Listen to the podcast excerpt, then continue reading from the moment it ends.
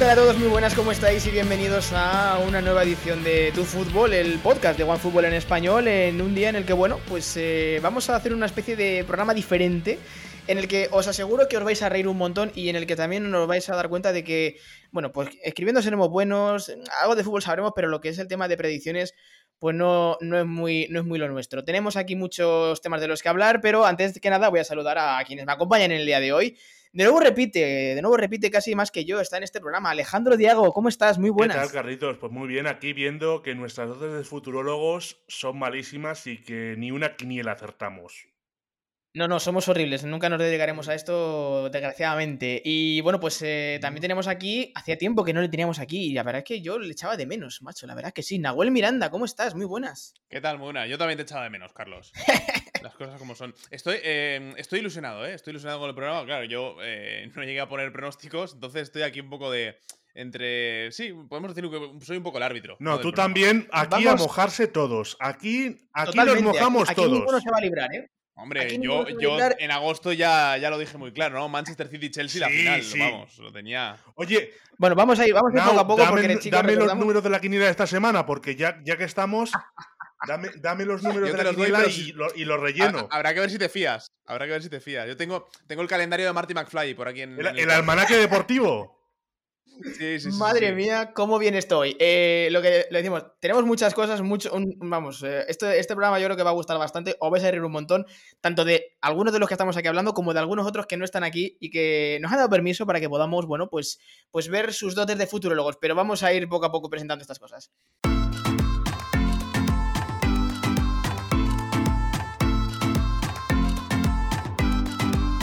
Y es que eh, hay que ponerse un poco en situación, ¿de acuerdo? Porque sabemos que, bueno, queda prácticamente nada para la final de la Liga de Campeones. Por cierto, chicos, final de Liga de Campeones que no va a ser en Estambul. Finalmente se ha dicho hoy que no va a ser en Estambul, que va a ser en Oporto. Eh, repite Portugal como sede de la final, esta va a ser en Dodragao, así que bueno, pues camino en vez de Estambul a Oporto, más cerquita para, para City y para Chelsea.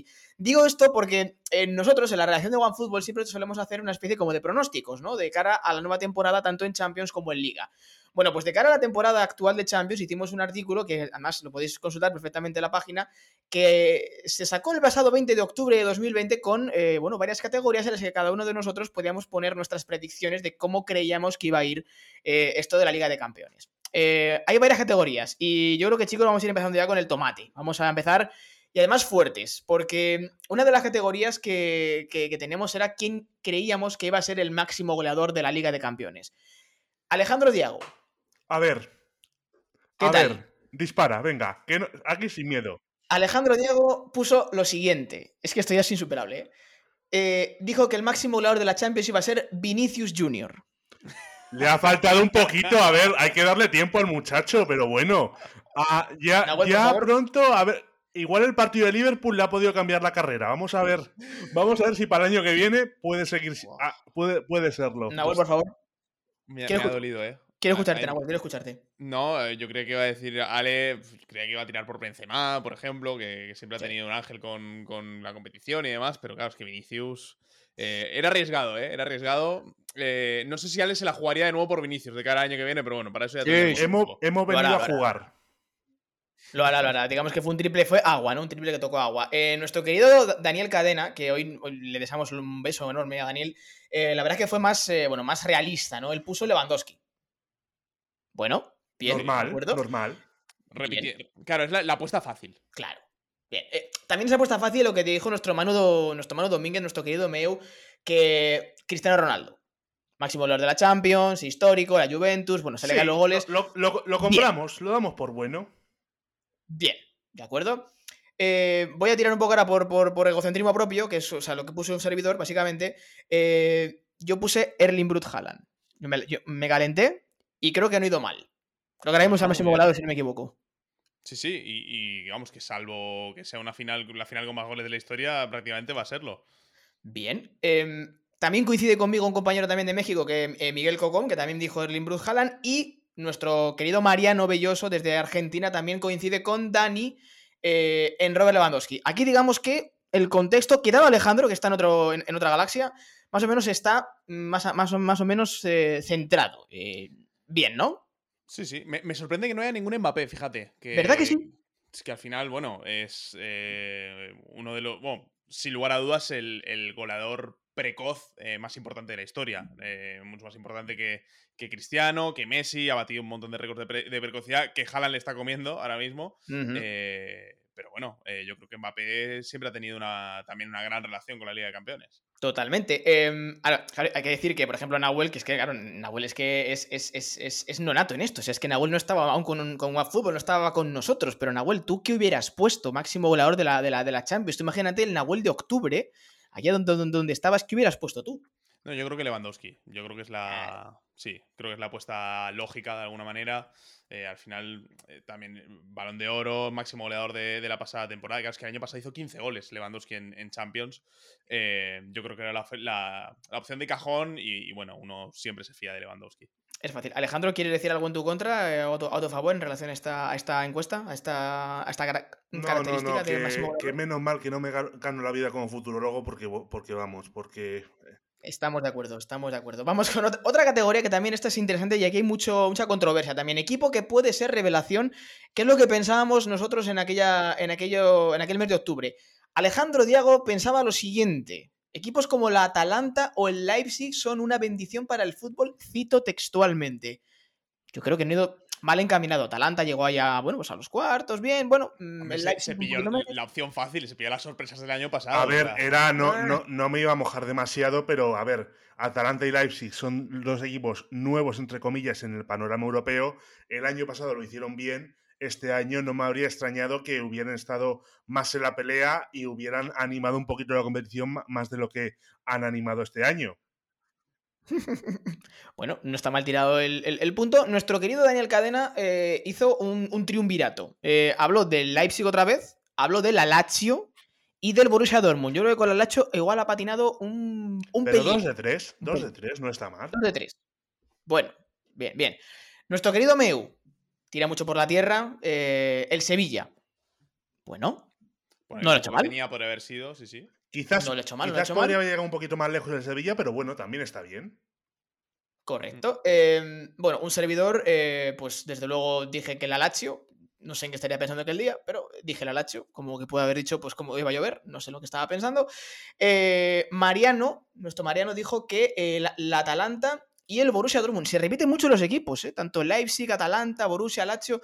Eh, además, es muy similar también a lo que dice Miguel, que, está firme con el Borussia Dortmund. Entonces, como que la gente esperaba mucho de, este Borussia Dortmund, que jolines, eh, teniendo a Haaland, teniendo a Sancho, teniendo a, las figuras que tiene, pues hombre, tanto como revelación, no sé si se puede llegar a, meter en esta, categoría. A ver, teniendo en cuenta que no vamos a creer aquí que un Ferenbaros o uno de estos equipos eh, que acceden a la Champions por la ruta de los campeones de liga de las ligas menores de Europa, no, no creemos que, ninguno vaya a dar la sorpresa o vaya a dar un, un, sorpresón como lo dio, lo, hubieran podido dar hace 30 años, con lo cual poner a nombres como Leipzig, poner a nombres como la Lazio o la Atalanta, incluso, incluso si me apuras, no, no lo hemos mencionado, el Porto. Son nombres son nombres que entran dentro de una quinila y son factibles para poder animar la Copa de Europa un poquito más.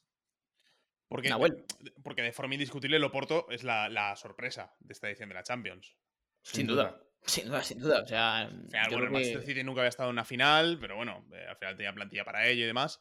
Em, a mí me sorprende que, no hay ninguna apuesta por el Inter, que yo creo que habría sido una de las que, que habría metido, también por una apuesta relacionada que, eh, que ahora comentaremos. Eh, pero yo creo que el Inter era un equipo con, bastantes papeletas para ser la sorpresa. Em, y luego hay, bueno, quizá alguna otra opción. Eh, yo habría ido, por ejemplo, con el Manchester United, que al final es el Manchester United, es un equipo enorme y a nivel de club y a nivel de todo lo que genera es enorme, pero, pero es un equipo que lleva muchísimo tiempo sin pasar de cuartos. Y me parece un tanto, no sé si decir ambicioso, o, no, o al revés, o que se queda corto de ambición decir que el Borussia Dortmund ha dado la sorpresa. Al final, eh, Haaland ha estado a la altura, eh, y, lo hemos comentado, pero al final el Borussia Dortmund tenía el, reto de, hacer un equipo consistente sin perder futbolistas por primer verano en mucho tiempo, habiendo metido bastante dinero, y, al final es un equipo que, es cierto que la Champions no la ha ido del todo mal, pero la temporada es bastante, bastante complicada. Eso es, digamos que de momento, por lo que llevamos hasta ahora, no se ha dado del todo mal, ¿no? No, vamos, vamos bien de momento.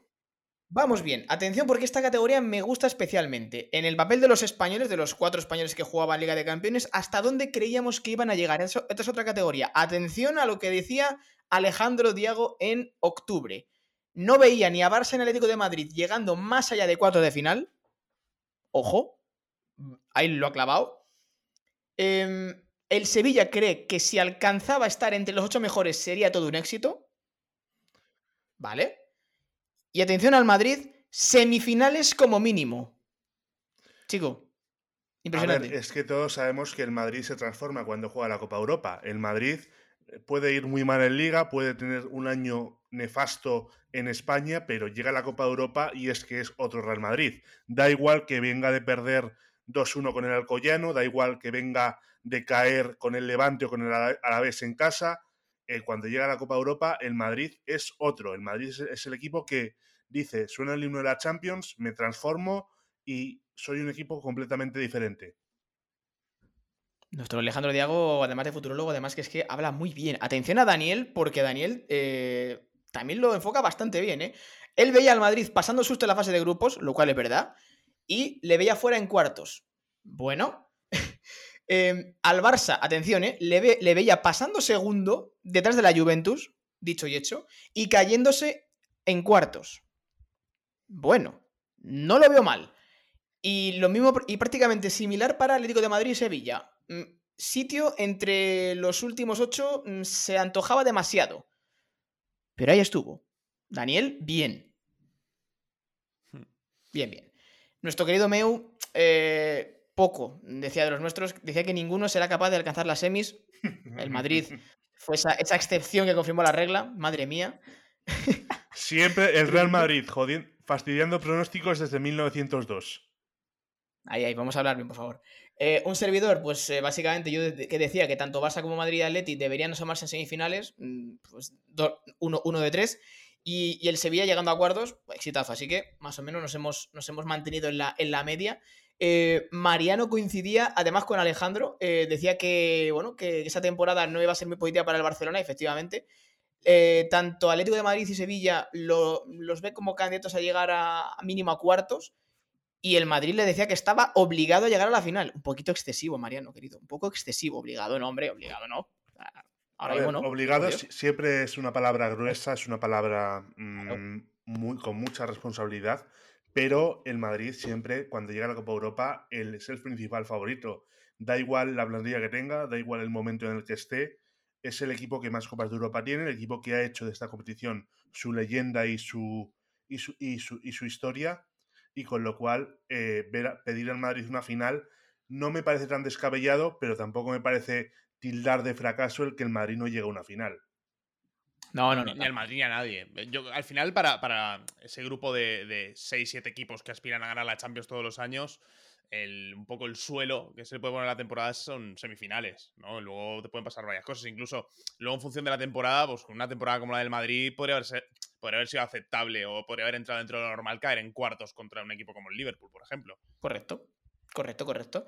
Eh, bueno, para acabar también esta categoría, decir que Miguel directamente no, no daba opción prácticamente a ninguno de los cuatro de la liga de llegar más allá de cuarto de final. Poca fe, Miguel, poca fe. No, no, hay que tener más fe, hombre, hay que tener más fe. Pero en parte, en parte es eso, sí, vemos cómo, cómo, ha sido el juego de los españoles en la Champions, ha sido un juego bastante mejorable. Bastante. Nahuel, quiero escuchar tu opinión, porfa. Eh, pues yo seguramente eh, habría pensado que de los cuatro el único que pasaba como primero era el Barça. Eh, yo tenía la firme convicción de que el Madrid se quedaba en la fase de grupos y creo que me quedé bastante cerca. Eh, ah, yo creo que el Real Madrid, al margen de la, de la semifinal contra el Chelsea, donde peor lo pasó de, largos en, la, en, esa fase de grupos, em, creo que el Atlético pasaba, pero como segundo en el grupo que compartía con el, con el Bayern y no lo veía llegando más allá de, de cuartos de final. Eh, aunque, por ejemplo, bueno, en su, momento, en la previa del partido, yo creía que el Atlético le podía. Eh, se podía cargar al, al, Chelsea, aunque bueno, le, vino, le vino bastante, bastante regular la llegada de Tuchel. Em, me estoy, y me estoy dejando eh, al Sevilla. Eh, me está dejando al Sevilla, que lo veía pasando los grupos y cayendo en octavos como, como así pasó. Yo creo que en un papel digno. Es que eh, creo que, que, ha sido uno de los años donde la fase de grupos de Champions ha estado más desnivelada, digamos, entre el nivel de los dos que han pasado y, el resto del grupo en la mayoría de grupos. Eh, precisamente, bueno, hablábamos del grupo del Madrid, que precisamente es la, única excepción de los ocho grupos. Exactamente. Eh, bueno, más o menos es muy coherente todo esto que estamos realizando. Y atención porque llegamos a una categoría que a mí particularmente, yo creo que es de las más complicadas, porque además son equipos muy importantes, pero claro, no es fácil también elegir. Equipo decepción, que podría llegar a ser la decepción. Aquí hay varios candidatos, pero vamos a ir paso a paso. Alejandro Diago decía lo siguiente, bueno, quitando aparte de Ajax, de Astra y demás, él pensaba que nos íbamos a llevar un chasco con la Juventus de Turín. Y yo te, tengo que decir que tiene razón. Porque con el Oporto en tu casa y como cayeron, para mí es un chasco de la Juventus de Turín. Eh, Alejandro, no vas mal, ¿eh? O sea, no, te, no, te no vas de todo mal en esto de las predicciones. A ver, es que era obvio que todo lo que no fuera estar mínimo en cuartos de final para la Juventus de Turín iba a ser un año muy duro. Porque la Juventus, por historia, por nombre y si me apuras por plantilla, son equipo para estar entre los ocho mejores de Europa como mínimo. No sé cómo lo veréis, pero vamos. Creo que estamos totalmente de acuerdo. Y bueno, ya se vio cómo, cómo acabó, cómo está cayendo la temporada desde entonces en, la Juventus.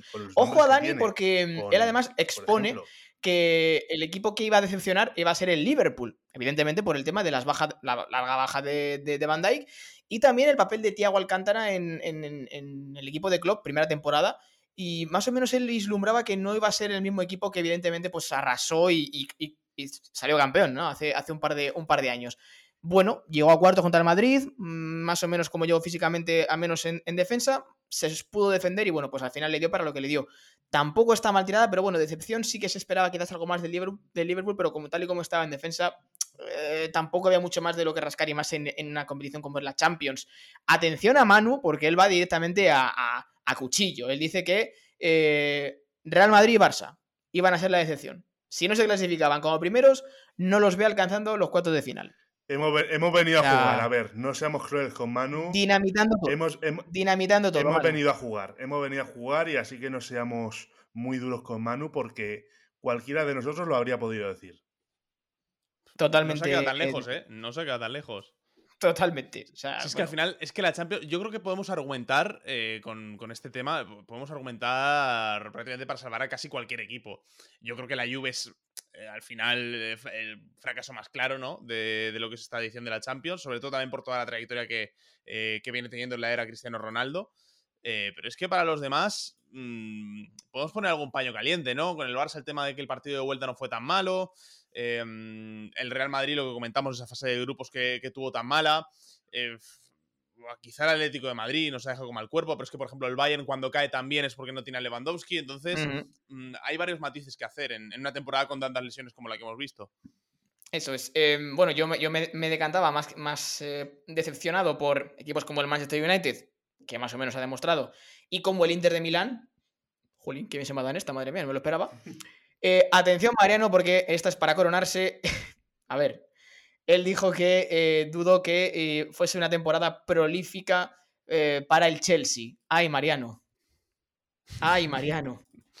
Bueno. Pero, pero te digo una cosa, a punto ha estado, ¿eh? Quiero decir, el, Chelsea con Lampard era una lágrima. Y luego el tema de la llegada de Tuchel, pues cambia, le cambia la cara completamente al equipo. Ay, Dios mío. Claro, es que esto, esto, esto, fue en octubre. Es que, madre mía, todo lo que ha pasado desde octubre hasta ahora. Y Miguel él, digamos que tiraba mucho por los equipos de Manchester, decía que no imponían ya tanto respeto como antes. Es verdad que el United, bueno, pues está en un proceso de reconstrucción, pero que en el caso del City mm, tampoco, tampoco veía con, no sé, como con, mucha, con mucha claridad que fuese a, a ser uno de los candidatos. Pues Miguel, City en la final, o sea, hay luces y sombras en esta categoría, chicos.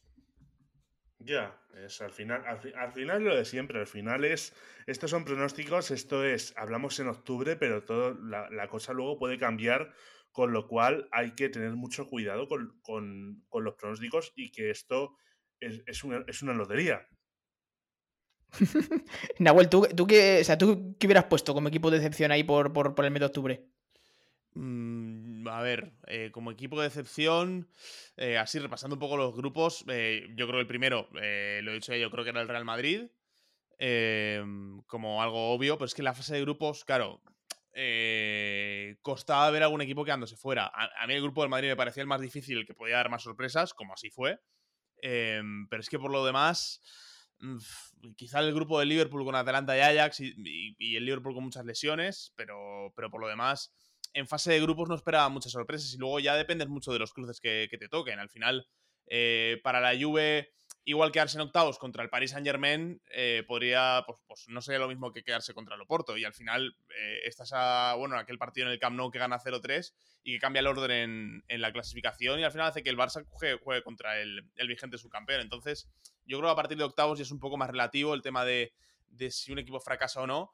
Eh, pero en fase de grupos, al único que veía pegándose era el Pero en fase de grupos, a ver, decimos que el Barça solo fue un partido, pero hay que saber cuándo puedes tener el partido malo también, porque luego, eh, sí, el Barça, el Barça jugó una muy buena fase de grupos los cinco primeros partidos, pero llega el partido en el que te juegas el liderato del grupo y fallas.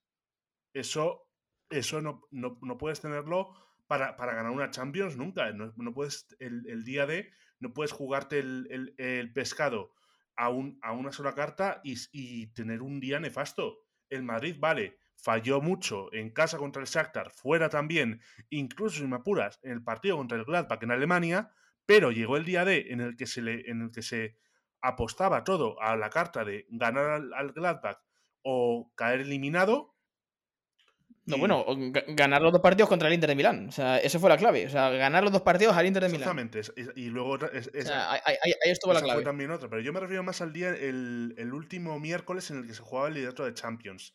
Ahí sí que el Madrid llegó con la presión de o ganas o te vas a casa, porque era eso, era eso lo que se jugaba en Madrid, ganas o te vas a casa, y el Madrid ganó y se clasificó como primero del grupo, con lo cual eso le posibilitó tener un cruce contra el Atalanta, un rival entre comillas más sencillo. Es que al, final el, único que no decepciona de los españoles en la fase de grupos es el Sevilla. Eso es. Y aún así lo tenía todo de su parte después de haber empatado en la ida en, en Stanford Bridge en el primer partido y, cae goleado en casa contra, contra el Chelsea en. en de Giroud, madre mía. Sí, sí, sí. Que, Giroud, que es el único que puede llegar incluso a quitarle el, el a, a Haaland, es el que tiene más goles de los jugadores que concurren en la final. Ni siquiera es titular en el Chelsea y está todavía a cuatro de, de Haaland. Por ahí que, digamos que lo tiene muy, lo, tiene muy difícil. Al final, a pesar de los pesares, el Madrid ha acabado primero de grupo. Eh, eh, pero bueno, es que, por ejemplo, la fase de grupos también del Atlético de Madrid es eh, bastante mediocre. Sí, Sí, la verdad es que ninguno que destacase por su juego. O sea, todo el mundo, según veía la fase de grupo, decía que, bueno, pues el Bayern Múnich estaba imparable, que el City, bueno, pues parece que estaba bien, el PSG también estaba muy sólido, eh, pero tampoco veías una, serie grande de candidatos a, llegar, pues eso, al mes de mayo para ver quién podía llegar eh, a, esa, a, esa, final. Y, es que básicamente ahí es donde, donde acaba esta, esta pieza de, de, pronósticos. Es decir, siempre decimos en este tipo de piezas quién creemos que va, eh, que va a salir campeón y por tanto quién, cuál va a ser la final de, esta temporada. Bueno, pues Alejandro Diago decía mm, básicamente un clásico de Europa. Toda una final, Bayern Múnich, Real Madrid. Bueno, lógico de pensar, evidentemente el Bayern estaba imparable y el Madrid pues tira mucho en el corazoncito, Alejandro. Y, se podía haber dado, se podía haber dado porque además iban los dos por una, por una parte diferente del cuadro. ¿Qué pasó? Que al Bayern de Múnich le superó un Paris Saint Germain incontestable no tenía su gran estrella Lewandowski y al Madrid se cruzó con un Chelsea que, que, hizo con él lo que quiso, que le tuvo a remolque los 180 minutos de la eliminatoria. Esa es la clave. Es que es que eran, eran, tiempos, eran tiempos convulsos. Pero bueno, más o menos, quiero decir, no estás tampoco muy solo en, esta, en este sentido, porque Dani, por ejemplo, también decía igual. Decía que, bueno, era complicado no dar al Bayern como candidato, eh, pero evidentemente, pues tampoco quitaba de la ecuación a equipos como PSG, Manchester City. Y fíjate porque Liverpool en aquel momento creo que aún estaba Van Dijk todavía a ver si sí o si no podía jugar. Eh, también estaba como uno de los candidatos, porque claro, luego ya se, supo que, tenía esa lesión grave y pues finalmente pues todos digamos se fue un poco más al traste, pero él siempre daba al Bayern como, como uno de los candidatos hasta de la final. Pero eh, Van Dijk estaba ya lesionado en el primer partido de fase de grupos. Pues fíjate, entonces mm, al final, al final pues sí que, sí que tenía como, como esa, esa ligera esperanza, ¿no? De, que poder, de poder llegar a esa final. Eh, Manu, en fin, eh, fue también directamente y claro. O sea, el campeón, él dijo más categóricamente: será el campeón de una vez por todas el PSG de Neymar. Tal cual. Eso fue tremendo. Yo, habría tirado por ahí también, eh, fíjate. Yo habría tirado PSG, probablemente un PSG City la, la, final. Incluso, bueno, ahora que lo estábamos hablando, probablemente eh, tener al Chelsea en la final sea una sorpresa. con, dentro de que el Chelsea es el equipo europeo que, que más ha gastado en el pasado verano, pero, pero bueno, no entra en muchas quinielas tenerlos ahí en la final. Totalmente. Y de hecho, además, es que uno de los equipos con los que pone al PSG en la final es o bien contra el Bayern, repitiendo la final de la temporada pasada, o la Juventus de Cristiano. Eso ya, bueno, pues finalmente sabemos cómo, cómo acabó todo. Pero bueno, eh, en el Bayern, que también está, o también estaba, digamos, en mi predicción, yo de hecho me lo imaginaba contra un Liverpool, pero claro, era mi, idea, ¿no? Un Liverpool-Bayern Múnich con dos juegos totalmente diferentes y, y, absolutamente totales, pero tampoco cerraba puertas o a PSG o a Manchester City, pues al final solamente uno de cuatro. Fantástico el porcentaje. Y eh, nuestros queridos Mariano y Miguel, bueno, pues Mariano aseguraba que, eh, bueno, que vea al Liverpool, con, veía Liverpool con hambre de ganar esa revancha y, bueno, pues eh, el Real Madrid también eh, le veía como candidato a llegar a esa final. Pero bueno, al final siempre sale el nombre del Bayern. yo creo que pues él veía más como Alejandro, una final Real Madrid, Bayern Múnich y por último Miguel. a mí este es el que más me ha sorprendido, en el que decía que la final iba a ser París Saint Germain, Borussia Dortmund. Ojo, ¿eh? Pues mira, eh, porque los dos se cruzaban por una parte del cuadro, pero si el sorteo es caprichoso, no me, no me extrañaría nada, porque a ver, el, el PSG es un equipo que es dominador en Europa, eso es incontestable, pero el Borussia Dortmund podría haber tenido una muy buena temporada en Champions, como la ha tenido, y habría estado a punto de clasificarse, con lo cual no me hubiera sonado extraño esa, una final con esos dos equipos. Eh, Nahuel, tú más o menos eh, has comentado también anteriormente, ¿no? ¿Cuál, crees que hubiera sido esa, esa final en, ese mes de octubre pasado? Yo creo que si las llaves hubieran acompañado, yo habría pensado en un, en un City Paris Saint Germain también. Fíjate, City, pues fíjate. Em, eh, City, fíjate, City PSG, o sea, al Bayern lo sacas de la ecuación. Eh, sí, Sí, sí, sí. Eh, porque, más que nada, porque se me hace muy complicado eh, ver un a un equipo ganando la Champions dos años seguidos, ¿no? Que habla también un poco de, la grandeza de lo que ha hecho el, Real Madrid hace no tanto. Eh, pero no sé, me da la sensación de que antes o después iban a tener algún problema y tenía también la misma sensación que, que Manu de que este debería ser el, el año del Paris Saint Germain.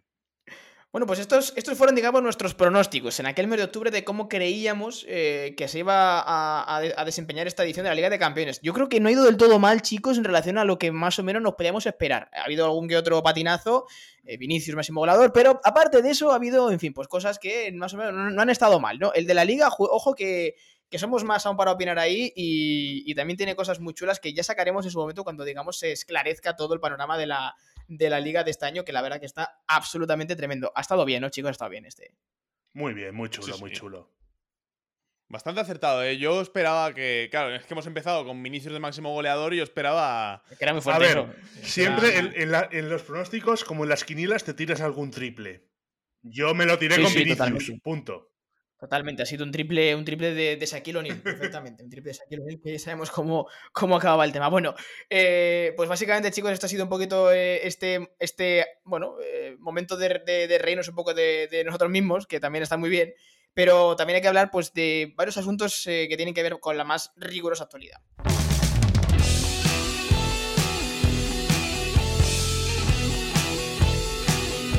Empezando, bueno, por una noticia, chicos, que, es eh, nada, es recientísima, que tiene que ver con eh, la vuelta del público a los estadios en la Liga Española. Eh, Nahuel, esto, bueno, además que a ti te toca de más de cerca porque lo, confirmó ayer, ¿no? El, el ministro y también la, ministra de Sanidad, de, bueno, de que va a, poder haber público en los estadios en la Comunidad Valenciana y en Baleares, si no me equivoco, y en Ceuta también.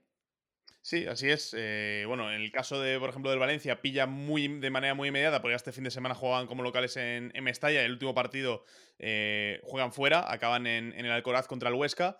Eh, y bueno, el Valencia que ya también ha anunciado en su página web y también lo hemos contado también a través de, de OneFootball, cómo va a hacer el reparto de las 5.000 entradas que, o de las 5.000 localidades que le dejan tener para, para ese partido eh, de este próximo fin de semana. Así que, eh, bueno, muy pendientes de OneFootball, iremos contando más novedades al respecto, pero la novedad es esa, que para el último partido como locales, tanto eh, Valencia como Levante, que son los clubes de, primera división que, nos tocan, van a poder tener público en, las granadas. claro, hay que decir, porque la incidencia que tiene ahora mismo la comunidad valenciana es muy baja y es más o menos en lo que se están fijando ¿no? para, esos parámetros. Tampoco quiere decirse que otros territorios no vayan a poder albergar público, pero claro, tiene que tener una incidencia de menos de, de 90 casos por cada mil habitantes para poder albergar esas cantidades de público. Esto no sé eh, si de algún modo, no es que perturbe la competición, pero es un poco extraño que en algunos lugares sí, en otros no, para al final uno o dos partidos quizás hubiera sido mejor o bien unificar criterios o bien a lo mejor, pues mira, mm, si finalmente este año no se puede meter público para uno o dos partidos, pues mejor no se hace y dejarlo ya para el siguiente ya con todo tipo de,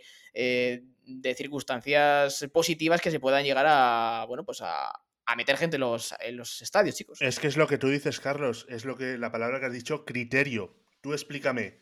Hemos tenido fútbol todo el año con restricciones de entrada de público en segunda B. Da igual la comunidad. Extremadura, Castilla-La Mancha, Castilla-León, Galicia, Cantabria, País Vasco. Todos los equipos de segunda B han podido acoger espectadores para salvaguardar sus economías, normal y necesario, pero eh, con, restricciones de, con restricciones de entrada, con limitación de aforos y con separación entre, entre aficionados. Pero parece que el. ¿qué, ¿qué, pasa? Que ahora el virus puede ya ir a los partidos de, de primera división. Estamos. No, no, habría sido en base a los criterios que había desarrollado la Federación Española de Fútbol, que en este caso ha estado muy acertada, permitiendo la entrada de aficionados a los estadios a la par que podían que, que, se manejaba una pandemia, que es una pandemia muy complicada para todos, eso no lo niego, pero eh, sí que se podría haber unificado esos criterios para que no veamos im imágenes, por ejemplo, como las que vamos a ver este fin de semana. Eh, en, en, Madrid, por ejemplo, el Rayo Vallecano, el Real Madrid la, o, el, o el Atlético de Madrid, por poner un ejemplo, no van a poder acoger aficionados en sus estadios. Sin embargo, mm. los equipos de Liga Femenina, de la Primera División Femenina, podrán acoger en sus, en sus estadios aficionados. Es una, es una situación que, que, tú dices, pero bueno, pero esto... No es congruente, no es congruente para nada. Es pero esto cómo funciona. No tiene... El virus, o sea... ¿qué pasa? ¿El virus le gusta más el fútbol de segunda B o el de, o el de primera Iberdrola? selectivo el virus. Eh, a ver, es, es, es, el debate que está ahora mismo. Evidentemente, pues eh, a ver, los, los, equipos, imagino, bueno, Nahuel tú sabrás mejor. Eh, imagino que los equipos de la comunidad valenciana pues están, están encantados de que, la, de que pueda haber público de nuevo en las gradas, tanto en fútbol como en baloncesto. Pero evidentemente, pues es un debate que está ahí, ¿no? Que, que decir, bueno, pues en estos lugares sí, en otros no, pero quizás, bueno, pues como hacer un criterio único, ¿no? Para, para todos ellos, quizás. Sí, a ver, eh, ellos están encantados. Es cierto que ni Valencia ni Levante se juegan nada más que, que bueno, que subir un par de posiciones mm. en, en, lo que queda de liga. A efectos competitivos, en el único partido donde va un equipo que se juegue algo es eh, precisamente en el Valencia Eibar este fin de semana. El Eibar puede ser el equipo que se sienta perjudicado, pero luego también hay un el partido del Levante en casas contra el Cádiz, que tampoco se juega nada ya. Claro. Mm, a mí me parece que la liga ha querido mandar el, el mensaje de, de, bueno, estamos preparados para hacer esto. Mm, incluso te diría que al Valencia, por ejemplo, igual le viene un poco mal por, por toda la situación eh, de inestabilidad que está viviendo en las últimas semanas. Eh, entonces, bueno. Hombre, es raro, y estoy de acuerdo con Ale, que, que no ha habido paridad de criterios eh, bueno, en toda esta temporada eh, entre diferentes deportes, entre deportes considerados por ley no profesionales o profesionales, entre diferentes regiones de España. Mm, en definitiva, es una disparidad de criterios muy difícil de solucionar es... también. Eh, pero bueno, entiendo que si se hace ahora eh, es porque la liga también quiere mandar ese mensaje de que está preparada para, de cara a la temporada que viene, eh, poder tener público en las gradas desde el principio. Creo que aquí todos, todos coincidimos en que queremos de vuelta a los hinchas a los estadios cuanto antes.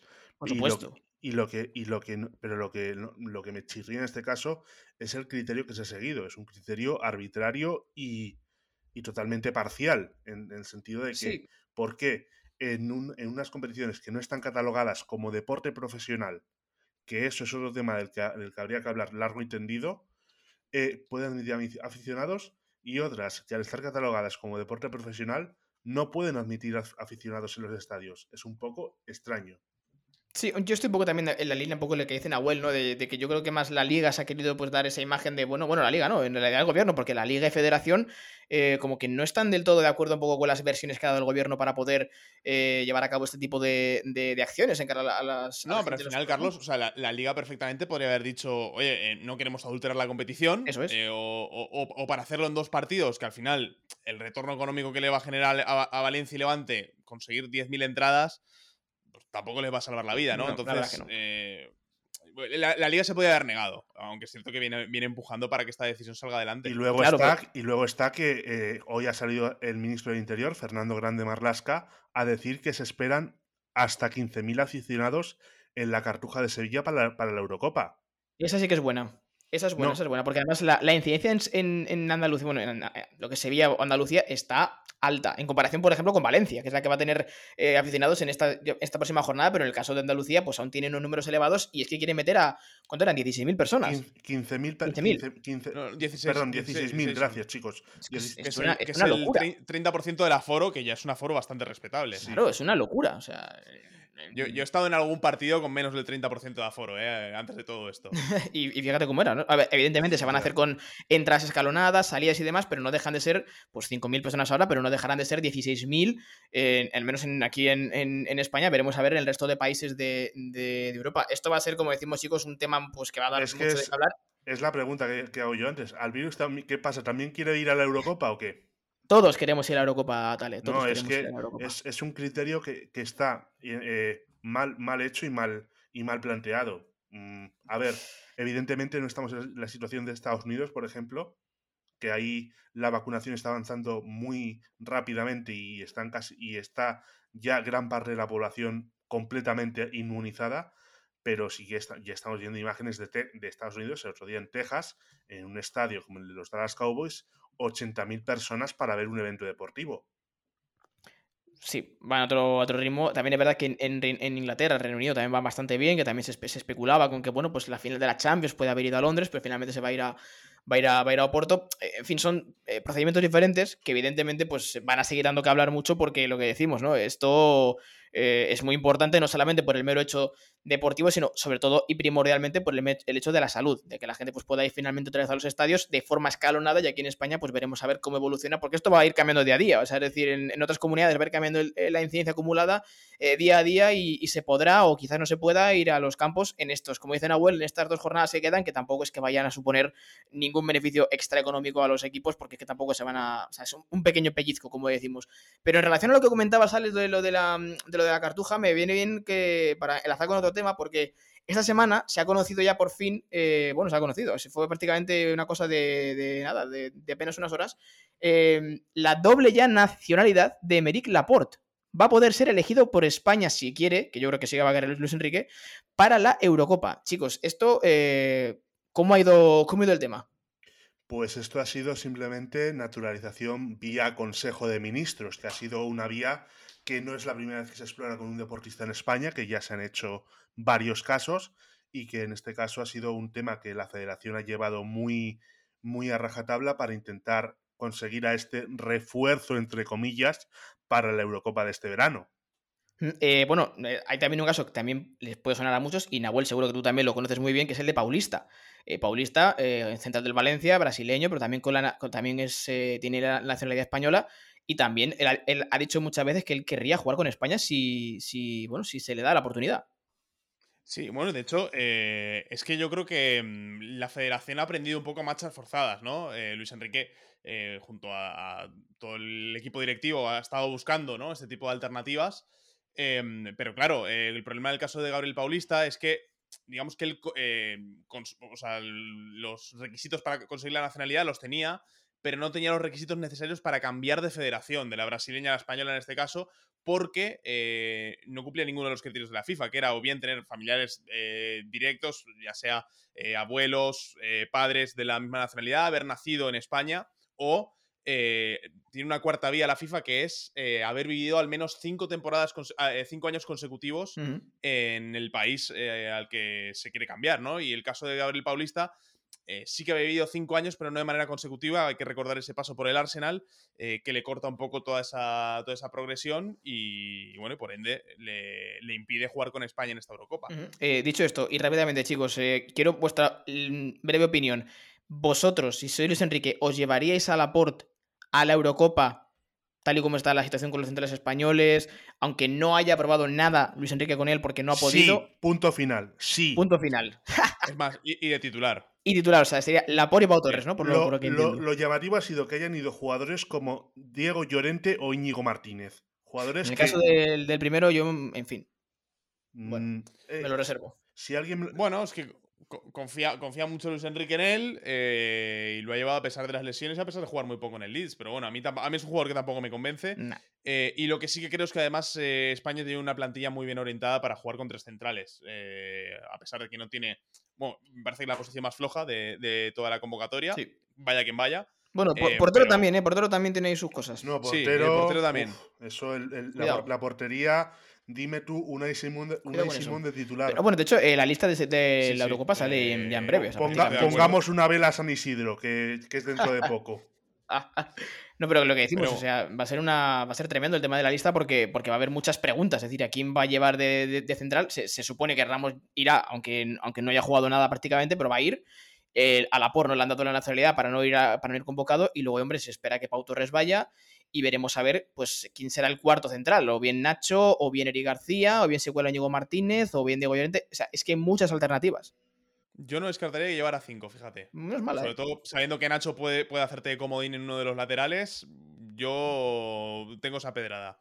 No, y, con la lista, y recordemos con lista de 26, que pueden ir hasta 26, aunque las informaciones apuntan a que Luis Enrique piensa más en una convocatoria de 24. Mm, no, no, será porque no, he investigado y porque no he inventado con jugadores también. Sí, me cuadraría una convocatoria de 24 más dos nombres que tendría ahí como comodines en caso de que haya una emergencia de última hora. Pues eso es lo que decimos, chicos, lo iremos también comentando, pero ya sabemos que la POR está seleccionable para jugar con España si es que Luis Enrique quiere. Y ya para cerrar, esto es un tema que nada tiene que ver, digamos, con el ni con selecciones, ni con tal, pero sí que tiene que ver con un, no sé, como fue un, un hecho muy bonito que no se ve mucho, yo creo que nunca lo he visto, y, es lo que ha hecho el Ajax. el Ajax, reciente campeón de la Eredivisie en Holanda, eh, ¿qué es lo que ha hecho con su, con su título, Alejandro? ¿Qué ha hecho el Ajax? Pues lo ha fundido y ha hecho eh, más de 40.000 estrellas que van a enviar a cada uno de los abonados del club, con lo cual una especie de detalle para compartir el título el año en el que los hinchas no han podido acudir a la cancha. Qué bonito el Ajax, Nahuel, qué bonito es. No, la verdad es que es un detallazo, un detallazo y bueno, a la altura un poco de lo que es el Ajax como club, que, ha sido pionero siempre este tipo de, iniciativas y esta pues es una, forma de aplaudir y además muy inteligente porque al final eh, el Ajax eh, pues, ha salido en todas partes gracias a esta acción que, que bueno, que le da eh, también mucha notoriedad, ¿no? Bueno, pues el Ajax, como decimos, que ya es campeón de, la Liga Holandesa, pero bueno, eh, ya para ir también poco cerrando también el capítulo de hoy, vamos a repasar un poquito lo que tenemos en la agenda del fin de semana, que, bueno, pues que siguen habiendo cosas eh, muy interesantes todavía por contar, Alejandro, por lo menos en la Liga tenemos aún jornada entre semana, entre semana y de fin de semana, y prácticamente, bueno, pues el Atlético de Madrid mm, no es que lo tenga muy bien, pero vamos a ver qué hace el Madrid hoy, ¿no? Vamos a ver qué hace el Madrid esta noche contra Granada. Partido en los Cármenes, partido muy complicado para el Madrid. A ver, y con la presión de ganar o la próxima semana, el próximo domingo, si el Madrid no gana hoy, el Atleti puede, puede cantar el arilón. Exactamente. Además, bueno, además también este fin de semana, eh, no solamente en el masculino, sino que en el femenino tenemos cita histórica. Final de la Champions, final de la Champions femenina, Barça-Chelsea. Habíamos hablado la pasada semana que el Chelsea estaba, estaba, haciendo una cultura de club increíble con sus dos equipos metidos en las finales de Copa Europa de, esta temporada. Y aquí hay el primer, el primer partidazo de la primavera, esta final de Champions. A ver, el Barça que llega, llega con el deseo de ganar esa final, porque ya no tiene nada que ver al Barça que llegó hace hace tres, hace dos años a la final de la Copa de Europa contra el Olympique de Lyon, donde el conjunto francés le barrió por completo, no tuvo ninguna opción el cuadro blaugrana, pero este año llega y con aspiraciones para ganar. Y si me apuras, yo te diría como favorito. O sea, podríamos hablar de un doblete en femenino porque ya son campeonas. incluso triplete porque, la, porque a las dos semanas de la Champions tienen la Copa de la Reina y el mm. Barça está en semifinales. Básicamente en España no hay nadie que las pueda discutir eh, a, las, a las chicas. Imposible, es imposible. No tienen rival de momento, porque estamos a la espera a ver si el Real Madrid el año que viene refuerza un poco más su plantilla y da más salsa a esta liga, que yo creo que esta rivalidad Madrid-Barça le puede venir muy bien al fútbol femenino pues toda la suerte para las chicas eh, del Fútbol Club Barcelona este fin de semana ante el, Chelsea. Y bueno, Nahuel, en, clave Alemania tenemos hoy la, final de la, de la, Copa Alemana, además aquí en Berlín, pero el fin de semana, bueno, también tenemos eh, partidos importantes, ya quizás no tanto por el campeón porque ya es el Bayern, pero sí que se está en juego la zona de arriba y también la zona de abajo. Sí, sí, sí, totalmente. Eh, habrá que ver cuánto de en serio se toma el Dortmund la final de Copa, que al final es la final de Copa, pero eh, recordemos que el, Dortmund solo tiene un punto de diferencia con el Eintracht de Frankfurt. Están peleando en estas últimas dos jornadas por ese último puesto de, Liga de Campeones. El Wolfsburgo también se puede caer. Eh, además, el Eintracht juega contra, contra el Schalke, que está totalmente desahuciado, pero que quiere arreglar su, su temporada. Eh, la jornada del domingo tendremos los, los dos partidos eh, con más miga, ¿no? Ese Mainz Borussia Dortmund. Recordemos que el Mainz es quien hace pinchar al, al Eintracht en la pasada jornada y le complica bastante la vida de cara a estar en Champions la, la próxima temporada. Y el Leipzig que, que reciba al Wolfsburgo, que es el otro que se la juega y además el que a priori tiene peor, peor calendario. Hay que recordar que también el Dortmund juega la última jornada contra el Bayer Leverkusen, así que eh, partidos exigentes. Y te meto también un partidito de, autor, Carlos. Venga. Eh, porque se la juega el Hamburgo, que ha sido uh. cuarto las dos temporadas que ha estado en segunda división y que eh, sigue siendo cuarto esta temporada. Tiene que ganar sí o sí en casa del Osnabrück, que está ya muy, está muy complicado para permanecer en, en, la segunda división alemana.